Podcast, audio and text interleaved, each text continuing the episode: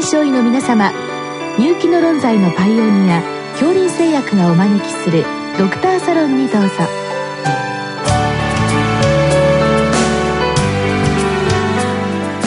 今日はお客様に東京北医療センター禁煙外来担当安倍真由美さんをお招きしております。サロンドクターは防衛医科大学校教授池脇勝則さんです。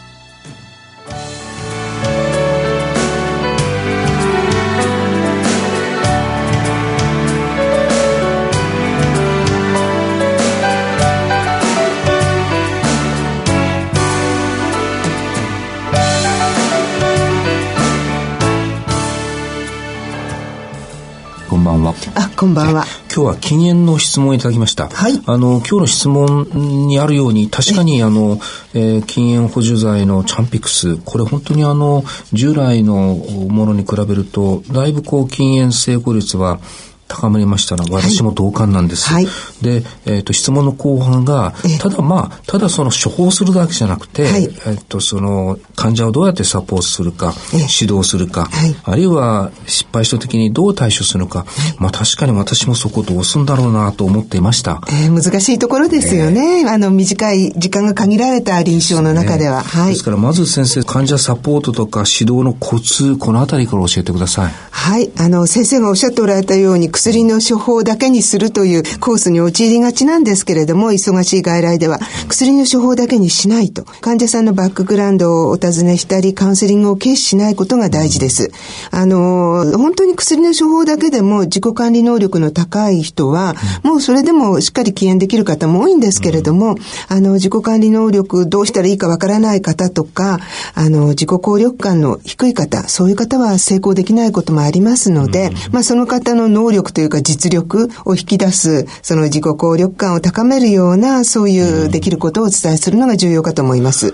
そうなると先生、ある程度患者さんとの信頼関係も必要ですか？はい、おっしゃる通り、とても重要なことだと思います。あの、最初に禁煙外来というだけで、喫煙者の方は怖い外来、怒られる外来と、そういう認識で来られますので、まずは笑顔でお迎えして、え挨拶から始めても、もちろん皆さんなさってることですけれども、受診者の方を大切に思っているんだよという、そういう姿勢を医者の方から見せることが大切だと思います。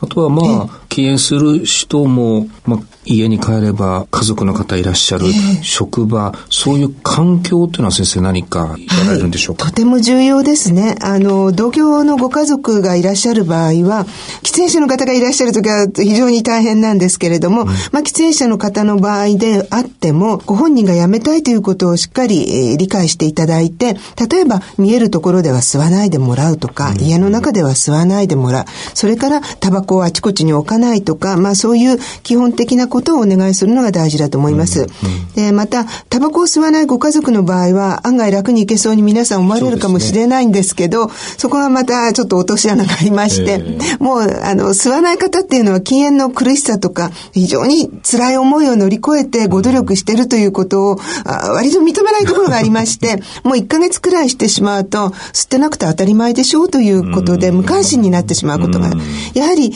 折々に、あ、禁煙してくれてるんだ、ありがとうとか、嬉しいとか、そういう気持ちをご家族が伝えてくださるっていうのはとても大事だと思います。また職場でも禁煙したことのある経験者の方にお話しして、ちょっと辛い時に愚痴をこぼしたらサポートしていただくとか、大事になると思います。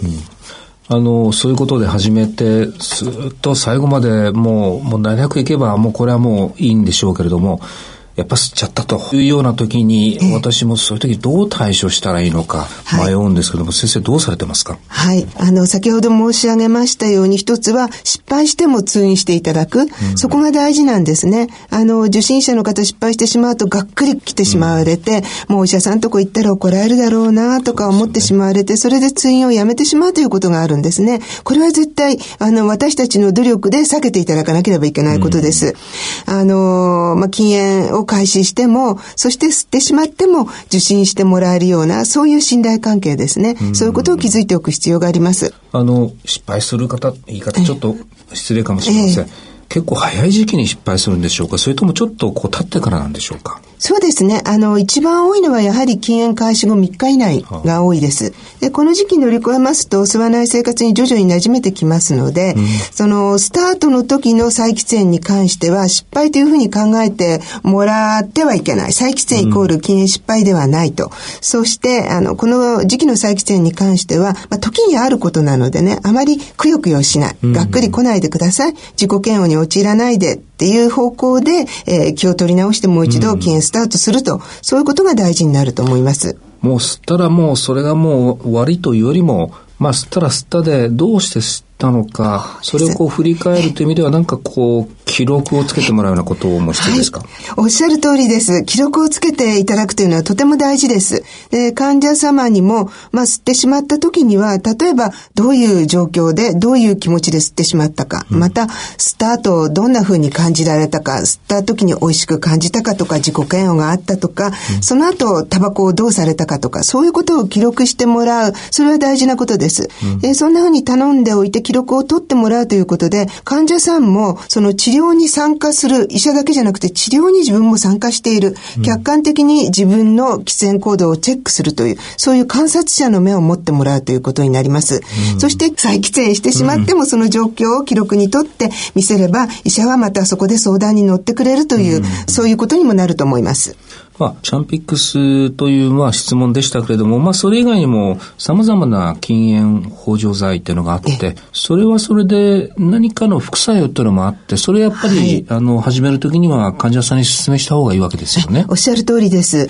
あの、チャンピックスに関しても、一番多いのは吐き気になると思うんですけれども、うん、吐き気を起こさないように食直後に飲むとか、あご指導することも大事ですし、えー、まあ、吐き気止めを事前に処方しておいて、最初は使っていただくということもあろうかと思います。うん、また先生が今ご質問にありましたニコチンパッチ、えー、やニコチンガムに関してですけれども、まあ処方として出せるのは今ニコチンパッチですけれども、うん、まあこれに関してはニコチンの急性中毒症状というか頭痛とか吐き気とか、うん、まあ喫煙者の方には吸いすぎた時に、えー、どんな風になりましたかということをお尋ねすると気持ち悪くなったとか、そういうことをおっしゃるんですね。そういう同じような症状が現れた時は、まず剥がして、えー、2、3時間様子を見てるうちに症状が軽くなったら、それはニコチンが多すぎたということだ。だから、えー、パッチの面積を減らす。えー、介在物、ね、そうですね。あの、例えば一番簡単なのはバンドエイドを間にポンと貼って、それから貼るとか、そんな格好で面積を減らす方法を事前に、あの、お教えしておきます。はい。まあ、えー、そういう意味では、あの、禁煙をスタートして、まあ、あの、定期的に先生見られるわけですよね。はい、その、まあ、来られた外来で、まあ、うまくいってることもあれば、まあ、場合によっちゃちょっと吸っちゃったっていうこともあると思うんですけども、はい、どういうところをこう、留意して指導していくんでしょうか？そうですね。とりわけ2回目の外来が、あの、重要だと思うんですけれども、その時に禁煙外来の担当医が気をつけることとしましては、えー、もし再喫煙をしていた場合、うん、そして再喫煙をしてもすぐに禁煙した場合と、実はまだダラダラ吸っていたという、そういうことがあると思うんですが、すぐに禁煙された患者さんの場合は、もう本当に心から褒めていただきたい。ありがとうございますと申し上げるくらい褒めていただきたい。そして、えー、喫煙を続けている場合には、どういう状況でまたどうして喫煙を続けざるを得ないでいるのか、お気持ちを傾聴して、その方に合ったアドバイスをお送りすることが大事だと思います。ただ、あの、医者側の基本姿勢として、この時点ですごく優しい先生が陥りがちな、あまあ、捨ててもしょうがないですね、みたいな流れになるのは絶対に避けていただきたい。医者が、あの、その時期の患者さんに伝えなければいけない重要なメッセージとしては、これから次の外来までの期間、完全に断煙する。それがあなたにとって今、禁煙成功にする目的にとって重要なことであると。それをしっかり、えー、お伝えして強調するということが大事です。で、そのメッセージをきちんとお伝えしないと、まあ、だらだら吸い続けてそのまま失敗コースということが時にあります。んなんかこう、喫煙という悪い習慣をこうなくすんだというなんかネガティブなものをこう正常に戻すというよりも何かこうその方と医者で、えー、一緒に何か達成するような、えー、そうです。ちょっと一歩前進したら頑張りましたね、はい、というのが大事だということですね、そうですね。おっしゃる通りです。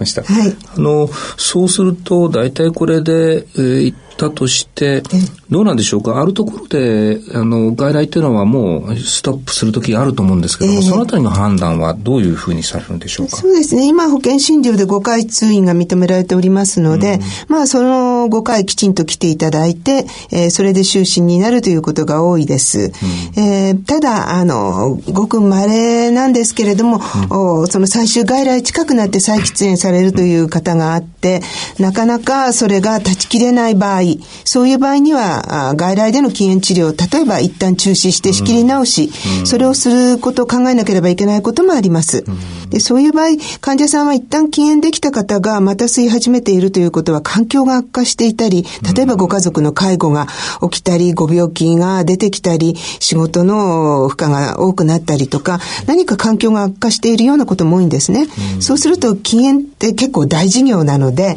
それに取り組めないそういう背景因子ができていることもあります。その場合は環境が落ち着いたらまた受診してくださいということでお約束をいただいて、あの、禁煙は何回チャレンジしてもいいと。で経験を積むと今度禁煙のコツとかツボが自分でもわかるので、何回目かにはこう飛行機が離陸するときにスッと行けるように上手に離陸できるようになりますよって、そんな感じでお伝えして、まあ希望を失わないでいただきたいと。ね、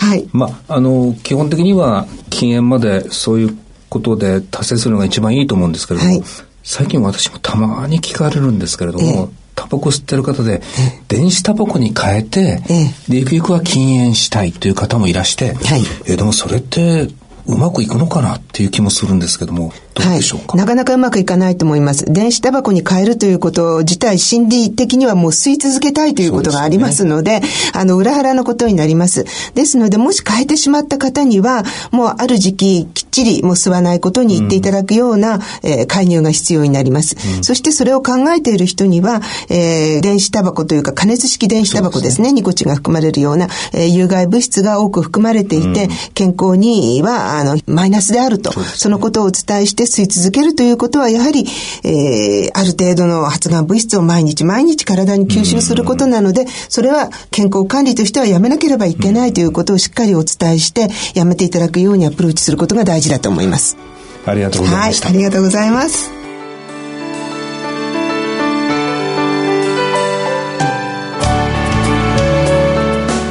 今日のお客様は東京北医療センター禁煙外来担当安倍真由美さんサロンドクターは防衛医科大学校教授池脇勝則さんでしたそれではこれで恐林製薬がお招きしましたドクターサロンを終わります。